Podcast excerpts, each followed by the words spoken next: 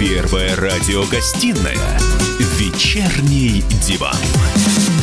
Весь вечер с вами на диване. Трехкратный обладатель премии «Медиа-менеджер», публицист Сергей Мардан и политолог, телеведущая Надана Фридрихсон. Всем здравствуйте! В эфире радио «Комсомольская правда». Я Сергей Мардан. Я Надана Фридрихсон. Начинаем. Погнали. Значит, пока вы не начали, вот каждый день повторяю это. Кто не сделал татуировку, пожалуйста, запишите себе номер WhatsApp и Viber 8 967 200 ровно 9702. Пишем комментарии, вопросы, пожелания. Сомнения. Сомнения, да. Включаем YouTube, там идет трансляция, чат, тоже можно самовыражаться как угодно. Топ-3 новостей. А новый премьер-министр, наконец, начал репрессии. Мишустин освободил от должности заместителя главы Минздрава Сергея Краевого. Как вы думаете, за что? Не поверите. За фальшивую кандидатскую диссертацию. Человек с, поч- с почтенной биографией. Закончил медицинскую академию имени Кирова. Долго служил в армии.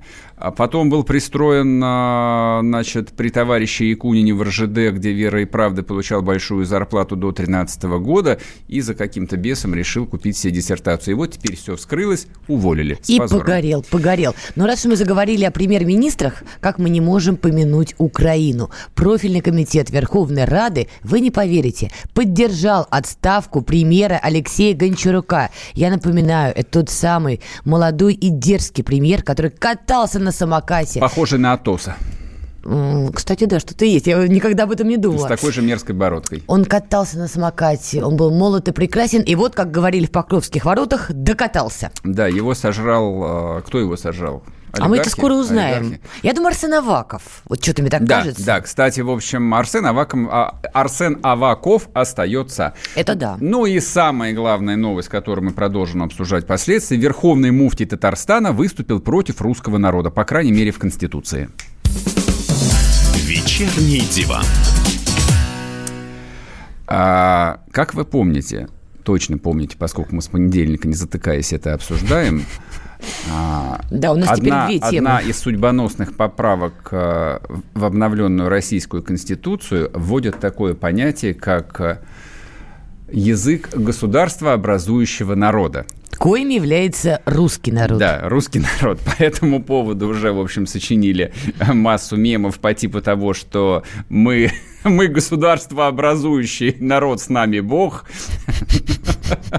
Слушай, а, кстати, смешно, я не видела таких мемов. Да, я государство образующий, какой восторг, что государство образующему хорошо, то немцу смерть, какой же государство образующий не любит быстрой езды. Кстати, да, хорошо. Вы думали, что это смешно, а это не смешно. Вот все-таки а, юмор у русского народа потрясающий. Естественно. А, поэтому мы и прошли от Балтики до Тихого океана и перешагнули. И это, соответственно, оскорбило главного муфтия Татарстана. Я даже не знал, что есть такая должность, потому что в исламе никаких должностей нету. Есть умма, ну, так сказать, сообщество не, ну, верующих. Перестань. Камиль Самигулин. А что он буквально заявил? Заявил он следующее. «Я не вижу положительных перспектив в отражении в Конституции понятия государствообразующий народ применительно к одной единственной нации». По его словам, все мы, дальше россияне. кавычки открываются, россияне, и все мы, то есть, видимо, не россияне, внесли вклад в образование этого государства. Ну, наверное, во время стояния на реке Угре.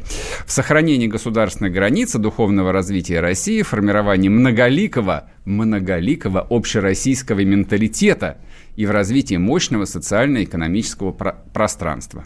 Вот, извини, это просто ровно то, о чем говорила я. Вот как только эта тема будет подниматься, я просто знала, что будет такая реакция. Не только от Татарстана, я уверена, Какого сейчас... Татарстана? Это всего сейчас лишь, подключатся лишь... и еще другие участники. По... Эта тема сейчас будет опять подогреваться. И главное, знаешь, на что я обратила внимание? Наши с тобой коллеги из издания «Ура.ру», журналисты, знаешь, какой заголовок дали? No. В Татарстане не поддержали поправку Путина о главном народе. Так они либералы они дело должны передергивать все время. Дело не в этом, это ровно то, о чем я говорила. Сейчас эту тему начнут хайповать, размазывать, поджигать, и вот, на мой взгляд, до добра это правда не доведет. Да, да почему? Не до добра доведет, примут, и у нас появится еще один. То есть у нас были русские, у нас были россияне, а теперь э, появится еще государство образ... образу Образующие. Еще и государство образующие будут. Вот, вот чем закон. Ну, считай меня наивняшкой, но я глубоко убеждена. Теребить национальный вопрос в стране, где есть еще, помимо прочего, социально-экономические проблемы, а в России они есть,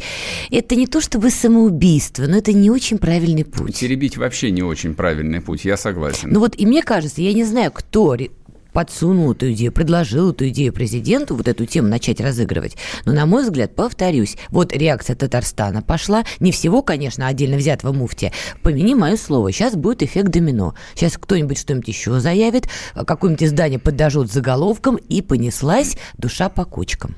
Какое издание? Какое ну, издание ну, вот подожжет? Опять же, повторю, Меду, Медуза, что ли, которая повторю, в Риге сидит? Ура, Или Урару, Урару которая на гранты да? существует? Ну, послушай, ну заголовок провокационный. То, что ну, как? Урару ну... на гранты я, например, не знаю, ты считаешь, что это так, окей, но я этого не знаю. А теперь представь, что какой-нибудь человек, который открывает сайт Урару и видит этот заголовок. Ну и что? И он, ах, они такие. Понимаешь, Очень вот хорошо. эти вот чувства ненависти начинают будоражиться. Плевать нам на это чувство ненависти, нас 87%. Мы любое чувство ненависти как-нибудь переживем. Я тебе так отвечу. Я не говорю, что кто-то не переживет. Мы Я говорю, что за демократию. заигрывать национальным а вопросом это... в эпоху социально-экономических э, сложных моментов. Да у нас последние сто лет э, сложные социальные моменты. И что, теперь не жить, что ли? Что, подохнуть, что ли? Нет, я просто считаю, что это надо подводить к общему знаменателю. Какому? Повторюсь, американский пример в этом плане, не только ты а поворачиваешь голову в сторону Америки, он мне нравится. Есть американец. Кто-то по м, крови китаец, японец, украинец, неважно кто. Это окей, это твои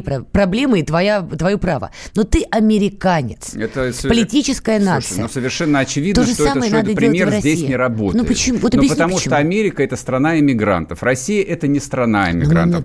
Россия – это страна автохтонов, так называемых. Ух ты, господи, боже Именно мой. так. Подожди, государство, образующий автохтон. Именно Вообще, так. Вот это отлично будет. Слушай, здесь работает чистая математика. Но никого же не смущает, допустим, а, тот же Израиль, где нет конституции, но тем не менее там просто как бы это, это формулируется предельно просто. Еврейское государство Израиль. Потому что, Точка. Ну, Все. Потому При что этом Израиль, там... Армения неудачные примеры. Пос... В Армении 98% армяне. Там, а понятно, в Израиле 37% арабы. Это граждане Израиля, люди с израильскими паспортами. Безусловно. При этом ни у кого не вызывает никаких ни вопросов, ни сомнений о том, что Израиль – это еврейское государство. Очень вызывает, как ты знаешь. У кого? Очень много. У кого? Иран турецкая страна, Саудовская Аравия. Я тебе могу назвать много стран. И Очень хорошо. Давай вообще тему Израиля не брать, это немножко другая хорошо, история. Окей, Мы ладно. уйдем в вопрос, как Израиль если, появился на карте если снова. Это, это, друг, если это другая история, там, пожалуйста, мы можем взять э, там любую европейскую страну, если хочешь. Пожалуйста, давай возьмем Германию где точно так же в Конституции указан немецкий народ. То есть ты не видишь в этом а, предпосылок к очередным волнениям на национальной почве. Поскольку мы об этом говорим а, практически каждый божий день, я повторю еще раз. А, эта тема остается табуированной в сознании условной образованщины с советских времен. Это тяжело. Причем а это передалось по наследству людям, которые там родились либо в позднем СССР, либо уже после 91 года. Это тянется с советских времен. Тема, национальный вопрос всегда был табуирован. Причем он был абсолютно на 100% табуирован применительно к русским. Ну, Великорусский по... шовинизм. Да, поскольку я там, Говорил Ленин. Да, поскольку я историю КПСС сдавал в университете, работы Ленина кон... читал и конспектировал, я понимаю, о чем идет речь. Да, это одна из фундаментальных основ там истории, как бы иде... и советской идеологии. Да, эта тема, она, ну вот ее просто никто не переосмысливал никогда. Но... Ну и поэтому все плохо и закончилось, что этот вопрос был табуирован. То есть темы Безусловно. вроде бы как не было, а в 90-м году фигак, и страна почему-то там мирно разбежалась, и никакого интернационализма, оказывается, не было. Вот можно и дальше как бы до бесконечности эту тему там замыливать, закрывать глаза, говорить о том, что не надо разжигать, mm. нет такой проблемы, это никак не повлияет на наполненность кошелька. Ну, конечно, это вот. не... Это очень важно сейчас то, что ты говоришь. Что? А я, а, а я что сейчас смотри, говорю? Смотри, в стране, где есть серьезные экономические проблемы, давайте смотреть правде в глаза. Сыто живет, правда, Москва, Питер, еще пару городов, а экономические проблемы у нас есть.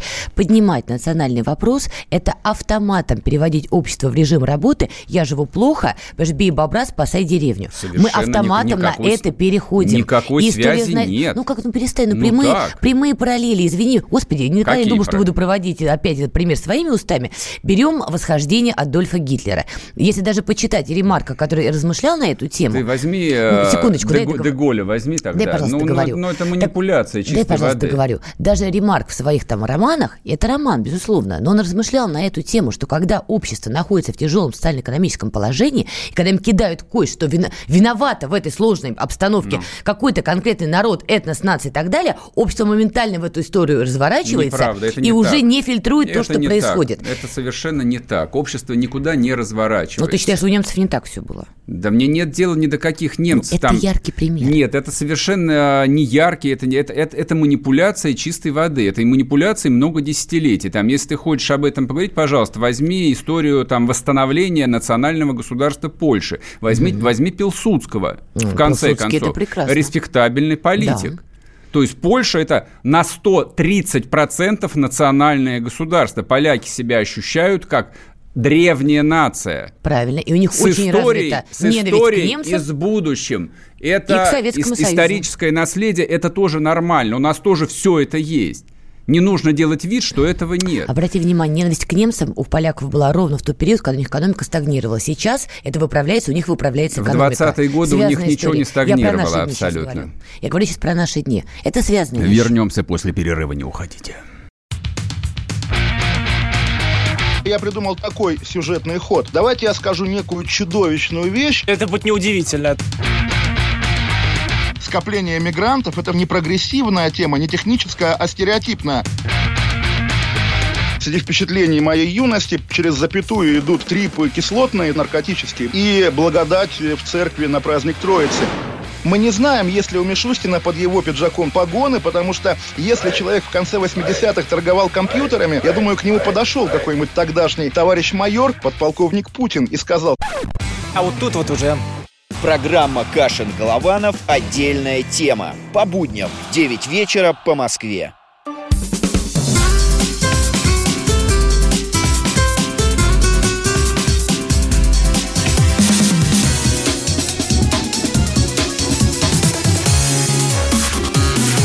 Первая радиогостинная «Вечерний диван». И снова здравствуйте. В эфире радио «Комсомольская правда». Я Сергей Мордан. Я Надана Фридрихсон. Напоминаю, WhatsApp Viber 8 967 200 ровно 9702. Трансляции в Ютубе. Смотрите, участвуйте в чате. Так, а подписывайтесь на телеграм-канал радио «Комсомольская правда» и, конечно, телеграм-канал Мордан.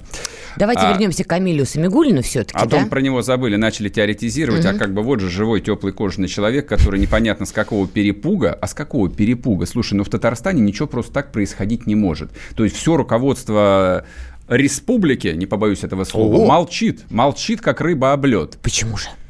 Ну, потому что понимают, что не время, в общем. Чай на дворе это не 1990 год, когда Борис Николаевич... Берите. Да, Да, с пьяну, да, с пьяну сказал в набережных Челнах, берите суверенитета сколько хотите. Но вот они и взяли. Вот. А, не, я читаю некоторое количество татарских э, каналов в Телеграме, ну, таких, причем интеллектуальных, да, эта проблема есть. Но я это там для себя а, объясняю так. Это отходняк. То есть люди почти 30 лет жили в формате, ну, такого а, тихой, негласной независимости. Там была своя конституция, свой президент, два государственных языка, причем по факту, там, простите, половина населения, а в больших городах больше половины населения это этнические русские, которых заставляли учить татарский язык. Вопрос, какого перепуга. Там, наконец, Путин а, пару лет назад принял решение и сказал, что никто не вправе заставлять а, там а, русских людей учить там местный, ну, язык, значит, местных, не знаю, как сказать, Народов. Ме- да, местных народов. Хот- Хотите учить, не хотите, не, не учите. Вот, по этому поводу там бурление просто не прекращается. А почему не прекращается, я по ним... И второе соображение, я очень коротко сейчас скажу.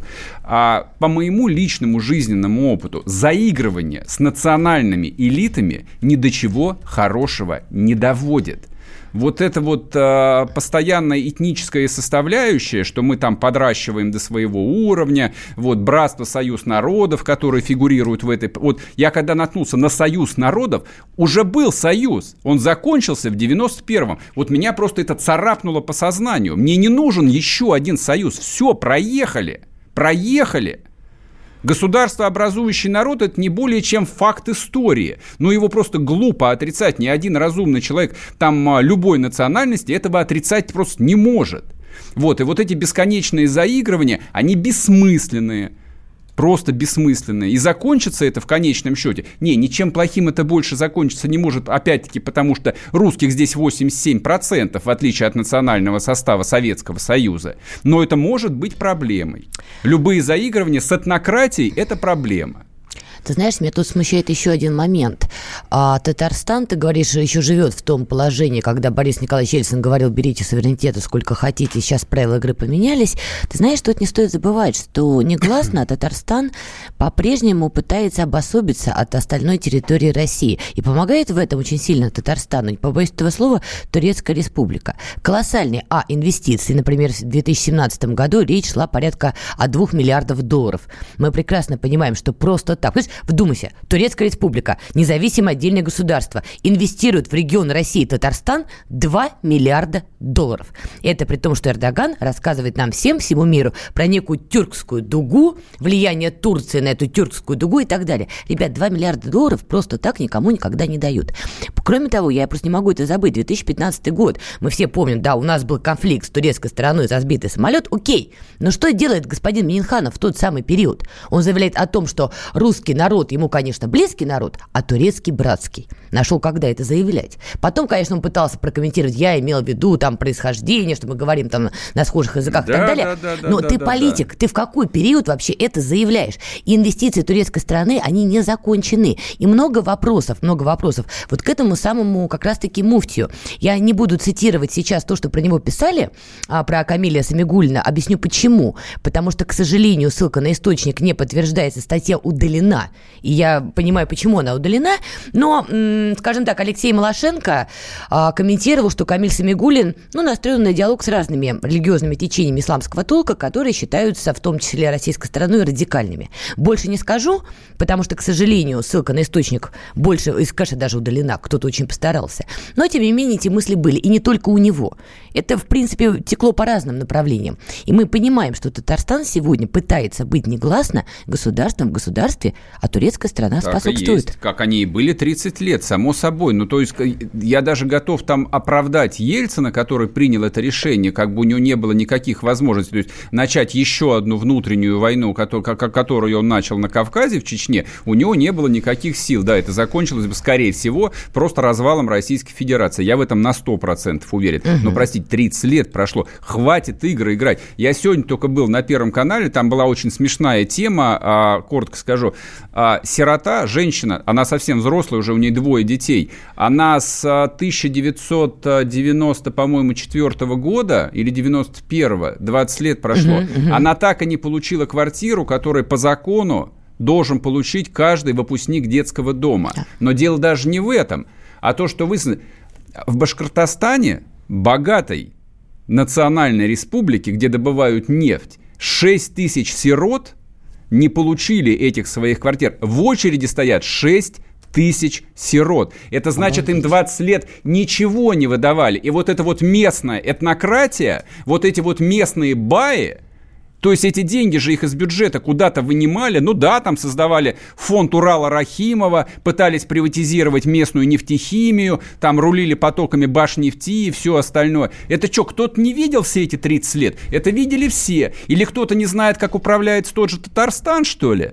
Все это видят, все это знают. Ну что, давайте об этом будем молчать? Нет, не надо больше об этом молчать. Ровно потому, Моя позиция простая. В стране живет 150 миллионов граждан, которые должны обладать равными гражданскими правами. Это значит, что все вот эти вот игры в национальные меньшинства, у которых прав чуть больше, потому что вот их чуть больше, к терапевту. Все закончилось в 1917 году. Никакой позитивной дискриминации в России быть не должно. Все равны перед законом. Точка. Вот единственное, о чем идет речь, вот о чем эта поправка Конституции, с моей точки зрения. А вот с моей точки зрения, все-таки поторопились мы поднимать этот вопрос, потому что я не уверена, что наши элиты готовы к ситуации, которая может сейчас произойти из-за того, что эту тему стали поднимать. Татарстан, повторюсь, это только одно из проявлений. Есть еще у нас много других национальных республик, и большой вопрос, как отреагируют они. Но должна сказать, что пресс-секретарь президента России Дмитрий Песков прокомментировал подобные настроения, какие продемонстрировал муфти Татарстана, и сказал, понятие государства образующий народ никак не ущемляет прав национальных меньшинств. Естественно, не ущемляет. То есть это может родиться либо в извращенном мозгу, либо в попытке манипулировать общественным мнением. О. Эта формулировка вообще ничего не означает, кроме того, что она констатирует историческую объективную данность о том, что это государство создали русские. Точка. Его кто-то другой создал? Ну, приведите мне хотя бы десяток примеров. Готов вас выслушать. Другие народы тоже. Какие Другие вот. народы. Ну какие другие? Татар. Это государство называется Россия. Раньше называлась Русь. Русские его создали. Границы Руси были а уже, тата- чем Россия. Татары были, да, Золотая Орда. Она кончилась. В 16 веке остатки ее были распылены. И да, взята была Казань, был. Казань и Астрахань. Были взяты. Этих государств нету. Они кончились. Точка. Русское государство на этой территории осталось. Вернемся после перерыва. Первая радиогостинная «Вечерний диван».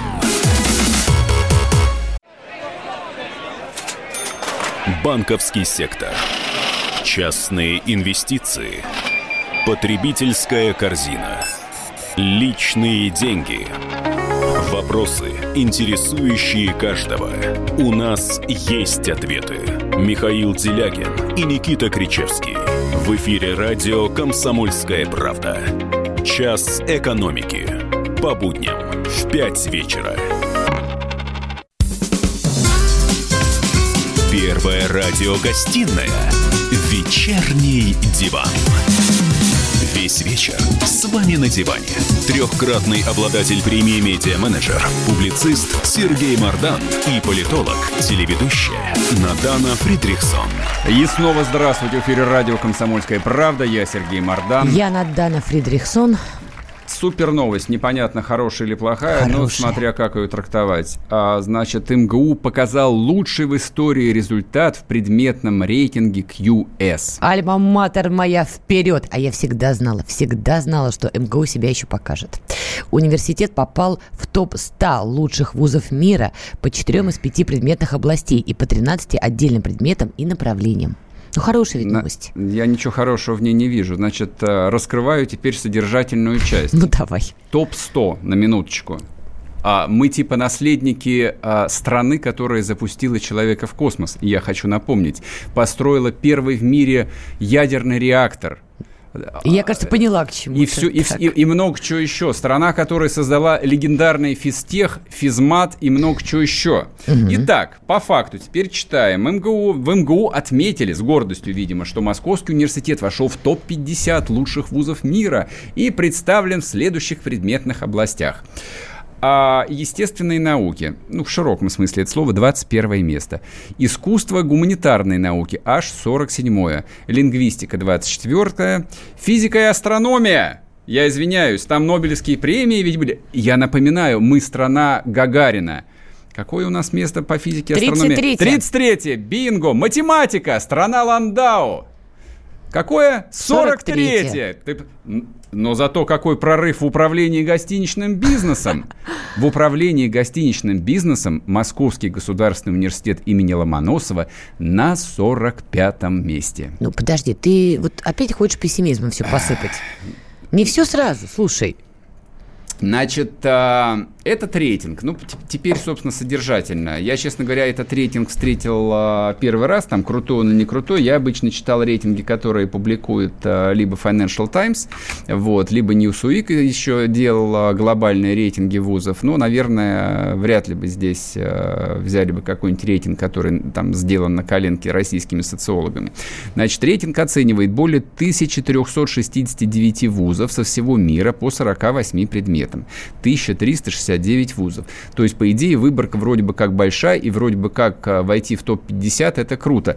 Но здесь вопрос, от чего плясать? Допустим, китайские университеты еще 30 лет назад ни в какие рейтинги вообще не входили.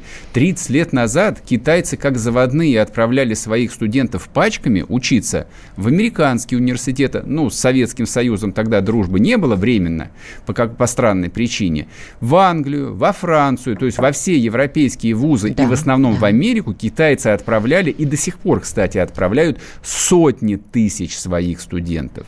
При этом 20, америка... 20 э, китайских университетов всегда за, за, значит, занимают верхние строчки во всех а, университетских рейтингах. На сегодняшний день, ну вот, а не, даст, не дадут мне сорв, а, соврать люди, ну, у кого дети вот подросли там до возраста 17-18 лет, и кто там эту проблему теоретически для себя начинает обдумывать и решать, ты можешь себе представить, люди всерьез, даже в Москве обсуждают, а не отправить ли ребенка учиться в Пекинский университет из Москвы Понимаю. в Пекинский университет. Всерьез да. говорят, из Москвы в Пражский университет, да. Варшавский университет. Да.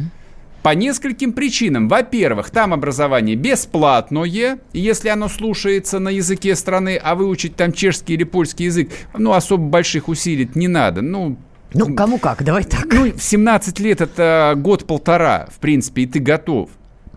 А главное – качество образования. То есть все понимают, что здесь в том же МГУ, допустим, или в той же вышке ты будешь платить по 500-600 тысяч рублей в год, и образование твое, в общем, будет, мягко говоря, сомнительного качества. Справедливости ради, в МГУ есть и бесплатные места. То есть, есть там не все есть, платное. да, нет, естественно, конечно, там, и в, там, но это же было незадолго до отставки правительства, когда Путину пришлось бить по башке э, профильному, я извиняюсь, вице-премьеру, с настоятельным пожеланием вообще-то увеличить количество бюджетных мест. У нас же вообще-то гарантированная конституция, опять вспоминаем ее, гарантированное образование в стране, в том числе высшее. А но только, высшее бесплатно, Но только да. это Филькина грамота. Нет давно уже никакого бесплатного высшего образования. Потому что для того, чтобы попасть на бюджет в том же МГУ, то есть семьи вынуждены там вваливать, ну, в течение года, полутора, двух, сотни тысяч рублей на репетиторов – в, в абсолютном большинстве случаев я не, не претендую я на пол...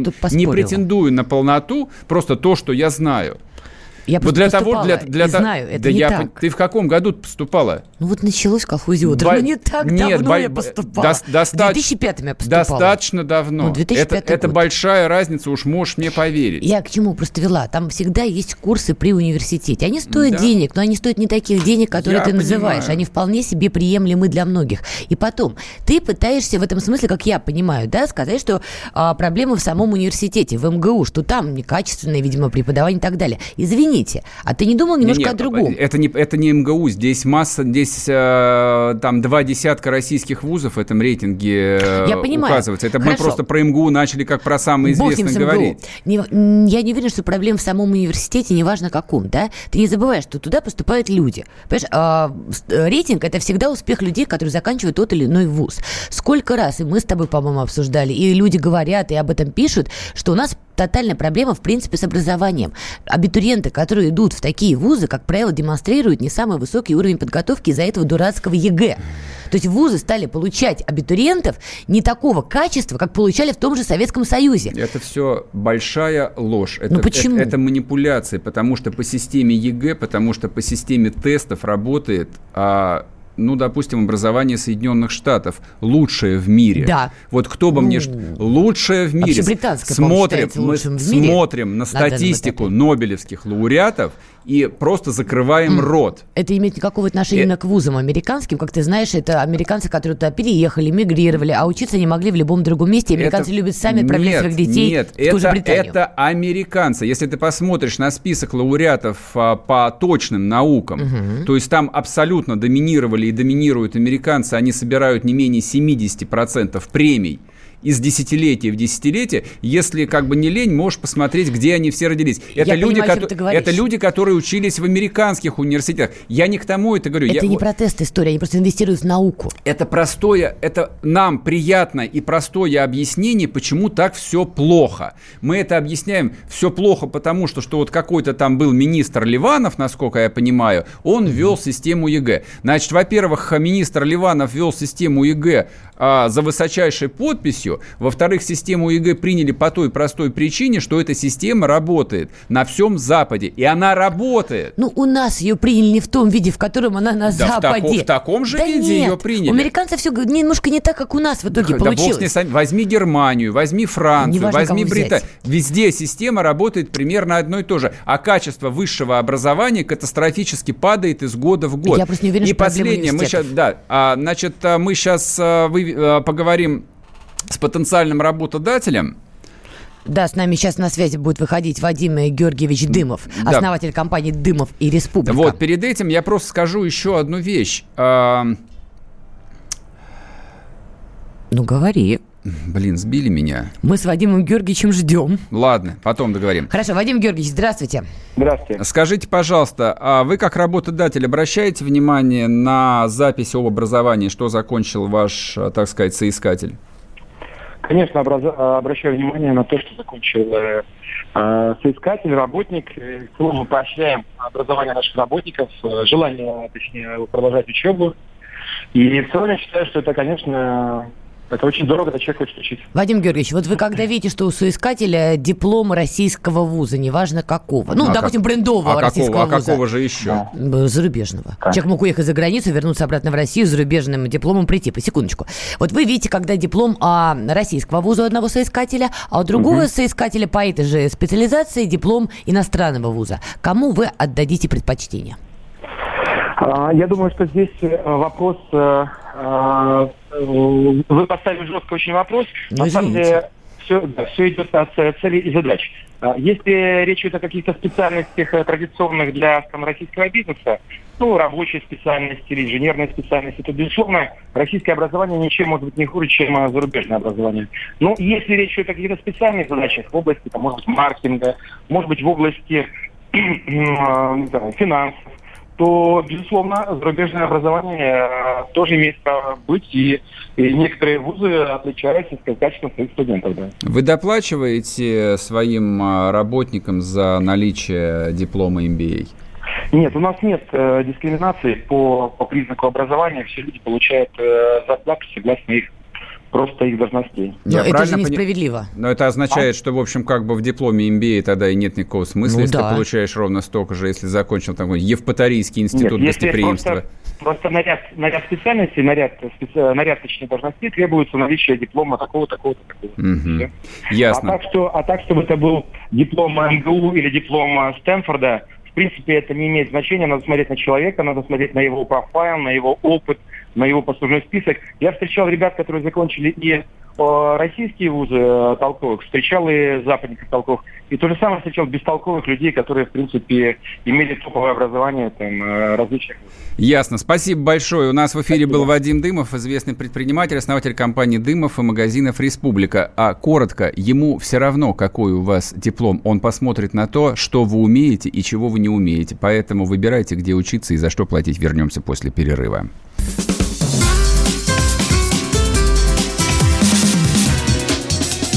Первая радиогостинная «Вечерний диван». Где Антонов? Где Миша? Где Антонов? Где Антонов? Михаил Антонов. Куда он делся? А я никуда не делся. Теперь каждый день с полудня до 15 часов по московскому времени я с вами, а вы со мной. Политика, экономика, мировые и региональные новости, музыка – все это в программе WhatsApp страна. Так что встречаемся в эфире.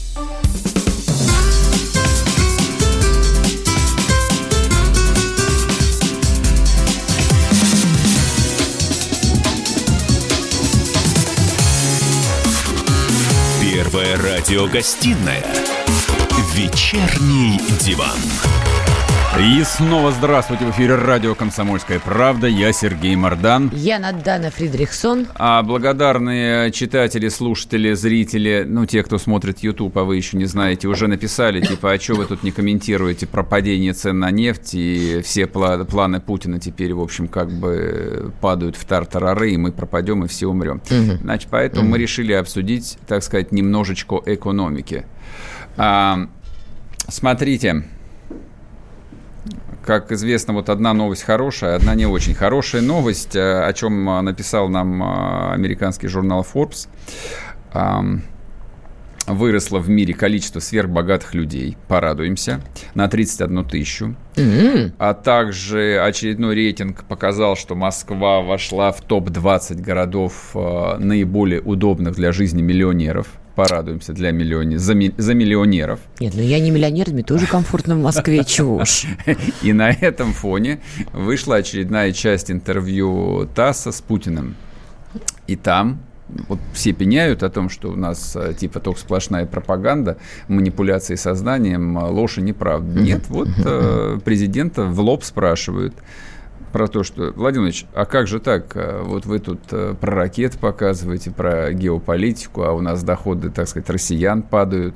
Ну, давай справедливости ради. Андрей Ванденко сформулировал конкретный вопрос. Кто несет персональную да, ответственность да. за падение доходов россиян? То есть спросил в лоб. Не вот это вот общими чертами, а почему же так произошло, а четко по персоналям. Кто виноват, что делать и где мои очки. За это, кстати, Андрей Ванденко, а, ну, большой респект и уважуха. Вообще вообще отличный журналист и интервьюер. Ну, президент России ответил следующее. Есть и объективные обстоятельства, понимаете? Что можно сказать про персональную ответственность, если снизились цены на нефть на мировом рынке? Меня очень беспокоит то, что такая стагнация произошла в реальных доходах населения. Объяснение есть. И прежде всего оно связано с резким падением цен на энергоносители. Но э, пока все рано сросло, нефть была 100 и, больше долларов за, за баррель. А сейчас 60. Разница есть в два раза почти. Поэтому мы и вышли на эти национальные проекты с тем, чтобы изменить структуру экономики и подтолкнуть развитие на собственной базе. В общем, а, президент остался верен себе, своих не сдает, фамилия Медведева не прозвучала. Не, ну а я, собственно, как бы на этот счет и не строю не то чтобы иллюзий, не считаю правильным все косяки, все стрелки перевешивать именно на бывшего премьер-министра, потому что, а, в общем, как бы мы страна с сильной президентской властью, естественно, президент отвечает абсолютно за все, что здесь происходит. Ты на что намекаешь? Я намекаю на то, что это ответственность Путина прежде всего, конечно. То есть он а лично виноват в падении доходов россиян? А, по-твоему? Я считаю, что в такой а, по таким макроэкономическим показателям довольно глупо и как-то, в общем, дилетантски искать одного, двух, трех виноватых. А, прежде всего за это отмечает, естественно, экономический блок правительства. Экономический блок правительства. Президент как моральный авторитет, как верховная власть, естественно, не несет основной груз ответственности. Он поэтому и сказал mm. про это. Но то, что он не назвал а, там ни Медведева, ни Орешкина, ни Силуанова, ни бывшего министра финансов Кудрина. А почему? А, ну, потому что он никогда не называет. Потому что людей, кого он, он считает там своими, он своих никого не сдает. Ну, хорошо, окей. Какие-то у него вот есть там своеобразные принципы, ну, оставим его. Извини, это, по-моему, его фраза «У ошибки есть фамилия, имя, отчество». Нет, это не его, не его фраза. фраза. Нет, это, это, его. нет, это не его Ну, фраза хорошая. Это другой человек сказал. Это Боже сказал мой. Лаврентий Павлович Берия. Ой, Светлая ему память. А, ну, фраза хорошая в любом случае. Ну, фраза такая, вырванная из контекста. На самом деле, там речь шла о железной дороге. Да, на железной дороге действительно у каждой ошибки, у каждой аварии есть имя, фамилия и отчество. Это так. А здесь не так. А просто, а как? просто в течение минимум 10 лет, минимум 10 лет, я настаиваю, правительство вело в корне ошибочную, неправильную, пагубную экономическую политику, которая привела к совершенно плачевным результатам. И никакой перспективы к тому, что вот они улучшатся, пам, завтра, нету. То есть при всех как бы там уговорах, при всех надеждах, что типа вот сейчас там материнский капитал и вот все эти заклинания и новый премьер, нет, завтра это не произойдет по одной простой причине. Такие вещи не делаются за один день, за один месяц и даже за один год. А за это... десятилетку? Ну, простите, но десятилетка-то прошла, то есть сейчас ведь придется, в общем, как-то принимать решения там совершенно необычные и непонятные для системы. То есть что, допустим, а, будет делать а, правительство и президент, потому что это, опять-таки, зона ответственности президента с центральным банком, который выкручивает наизнанку экономику, там и держит высокую учетную, знаешь, что такое учетная ставка? Это ставка а, по кредитам, которые Центральный банк дает банкам коммерческим, а банки mm-hmm. уже кредитуют, да, да, кредитуют компании. Соответственно, если учетная ставка там около 7%, это значит, что на выходе там компания, которая, допустим, делает а, там стальной прокат, получает этот кредит по 12% годовых. Просто вот на уровне ликбеза американская экономика начала стремительно замедляться из-за коронавируса, потому что китайская экономика растет, в мире все взаимосвязано, бла-бла-бла-бла. Что, какое решение принимает э, Федеральная резервная система? Она тут же снижает рез, э, ставку кредитную. Тут же. Слушай, что делает Центральный банк? Ничего. Российский Центральный банк не делает ничего. Почему? Потому что у них другие KPI у них другие показатели. Единственный показатель, на который молится экономический блок правительства, начиная с спокойного Гайдара, они за 30 лет так ничему и не научились, а, на процент инфляции. По идее, они должны получать бейсбольной битой по голове совершенно за другой показатель. За темпы роста экономики и за размер ВВП на душу населения, который постыдно низким остается. Постыдно низким. Можно тебе такой, знаешь, Ур... вопрос? Сейчас один на пункт, да. который постоянно там в социальных сетях и в медиа там вбрасывают, и нечем крыть, и остается только умываться, когда говорят, что, дорогие мои, вы там великодержавные имперцы, вот, носители скреп, вот, а наследники Великой Победы, в там, микроскопической Эстонии уровень ВВП на душу населения в два раза выше, чем у России. У них нет ничего. Они голь перекатная, в которых там только песок и камень. Это как вообще? Так вот, ты снял с языка мой вопрос. А в России вообще, объективно говоря, есть реальные экономисты? В Америке они точно есть. Да, есть разные экономические есть. школы, конечно, есть понимание экономики. Есть. В России экономисты есть? Есть, да слушай, а у нас... можно перечислить по именам? Потому я так по поняла. каким именам? В каждом вузе, даже в московском авиационном, mm. есть там Извини, экономический факультет. Неправильно сформулировала. Я имею в виду в правительстве, в верхах. Есть люди со времен Гайдара, которые понимают в экономике, да. не путают ее с популизмом, с простыми схемами, да, там мы в свое время заработали деньги, купили банк, перекредитовались, и вот мы богатые. А понимающие? Да есть, конечно. Просто их концепции не близки, их концепция не принимается. Царствует в Российской Федерации одна концепция – иссушение экономики и борьбы с инфляцией. Поэтому мы там, где мы есть. Поэтому снижение уровня доходов, оно было совершенно неизбежным. Вернемся после перерыва, не уходите. Банковский сектор. Частные инвестиции. Потребительская корзина. Личные деньги. Вопросы, интересующие каждого. У нас есть ответы. Михаил Делягин и Никита Кричевский. В эфире радио «Комсомольская правда». Час экономики. По будням в 5 вечера.